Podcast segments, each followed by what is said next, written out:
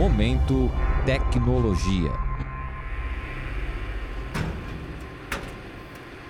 Você já parou para pensar sobre a logística de trabalho nas plataformas de petróleo? Eu sou Cinderela Caldeira e é isso que vamos abordar no Momento Tecnologia de hoje. As gigantes estruturas petrolíferas acomodam cerca de 200 pessoas que trabalham por 15 dias em alto mar. Não é mesmo, Ana Paula? É isso mesmo, Cinderela. E as flutuantes e de grande porte, como as do pré-sal, que se estendem entre o Espírito Santo e Santa Catarina, também precisam de uma infraestrutura hoteleira que navega junto a outra estrutura de produção. É por isso que plataformas autônomas não tripuladas estão sendo desenvolvidas em todo o mundo, para diminuir o número de trabalhadores a bordo e automatizar os processos de produção de petróleo mas esse ainda é um projeto piloto e que encara obstáculos para sua implementação.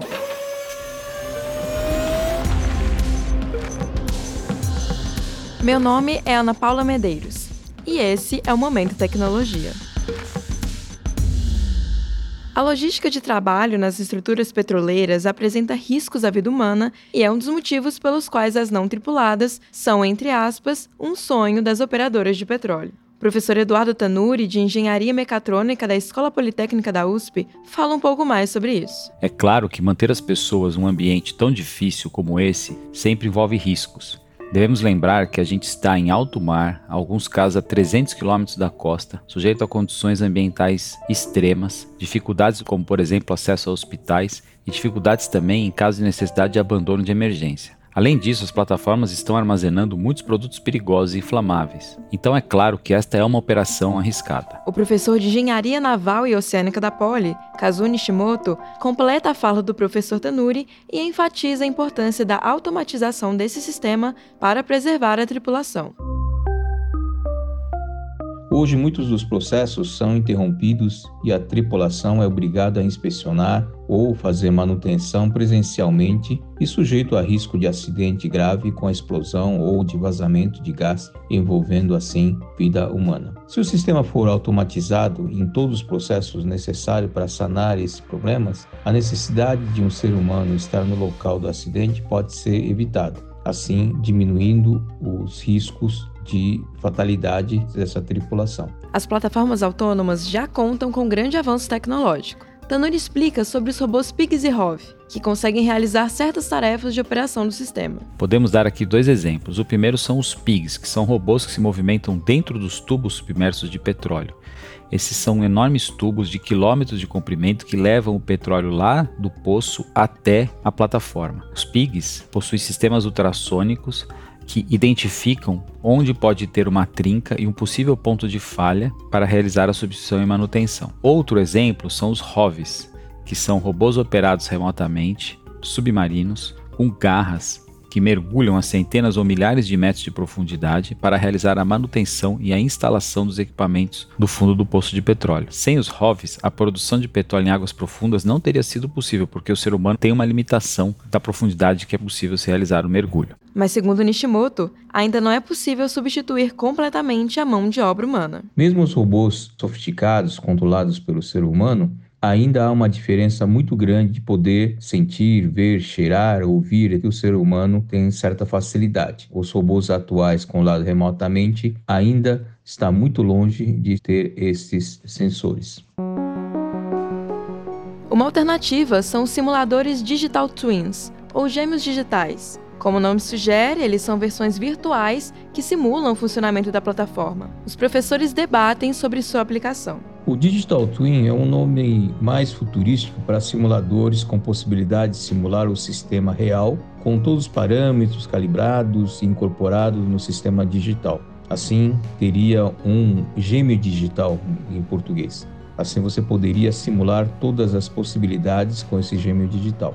Com o Digital Twin de um sistema, é possível verificar o que acontece com o sistema em funcionamento e antecipar os resultados e ocorrências. Devemos ter salas de controle em terra capazes de simular exatamente o ambiente da plataforma, lendo todos os equipamentos e sensores da plataforma e recebendo as informações destes, processando e enviando em seguida os comandos aos diversos sistemas, como por exemplo bombas, compressores, válvulas, propulsores e atuadores. Teremos em terra uma plataforma virtual e poderemos monitorar, controlar a plataforma real a partir desse seu gêmeo digital. Para isso, um link de comunicação robusto, seguro, sem risco de ataques por hackers deve ser garantido.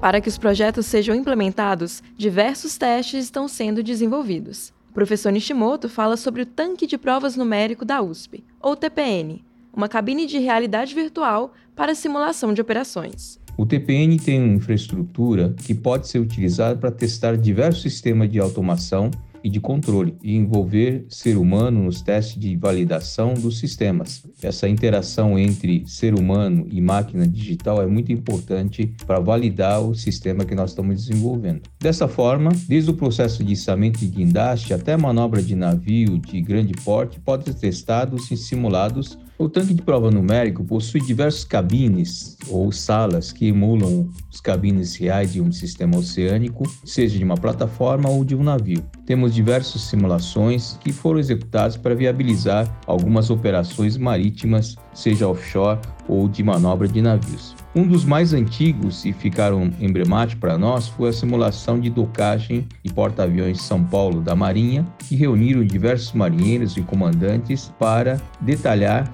e simular a operação para a realização correta na vida real. Tanuri também reconhece a importância das pesquisas acadêmicas em parceria com as universidades na realização desses testes e cita a USP como exemplo. Aqui na USP temos pesquisas na área de cibersegurança para comunicação a equipamentos remotos, pesquisa na área de inteligência artificial buscando a construção de gêmeos digitais seguros e robustos, avaliação do fator humano de riscos operacionais, aplicações de realidade aumentada e realidade virtual, para operação remota, robótica móvel e robótica submarina, novos materiais, muitos deles até com capacidade de autorregeneração. Todas as pesquisas são realizadas entre a parceria entre a universidade e as grandes indústrias de petróleo brasileira, com bastante fomento a estudos de graduação e pós-graduação. Por fim, o professor Tanuri revela as perspectivas da implementação das estruturas não tripuladas para os próximos anos. Uma perspectiva realista é que nos próximos anos, um horizonte de 10 anos, o número de pessoas a bordo de navios e plataformas certamente se reduzirá. Entretanto, a existência de plataformas totalmente autônomas operando e produzindo petróleo em alto mar a distâncias equivalentes ao que temos hoje no pré-sal demandará mais tempo, mas é uma realidade que certamente chegará na nossa geração. Nesse episódio do Momento Tecnologia, falei com o professor de Engenharia Mecatrônica da PoliUSP, Eduardo Tanuri, que desenvolve projetos de automação na área petroleira. Também conversei com Kazu Nishimoto, professor de Engenharia Naval e Oceânica da Poli, que também realiza testes para a indústria do petróleo. Eles falaram sobre as plataformas do futuro, que são autônomas, não tripuladas e representam um sonho futuro para as operadoras de petróleo de todo o mundo. Ana Paula Medeiros, da Rádio USP. Este é o Momento Tecnologia, um podcast que pretende mostrar as pesquisas desenvolvidas na universidade da bancada ao mercado. A edição de som é de Guilherme Fiorentini. Composição musical é do André Leite. Com edição geral, minha, Cinderela Caldeira. O Momento Tecnologia é uma produção do Jornal da USP e você pode nos encontrar nos principais agregadores de podcast e no site do Jornal da USP.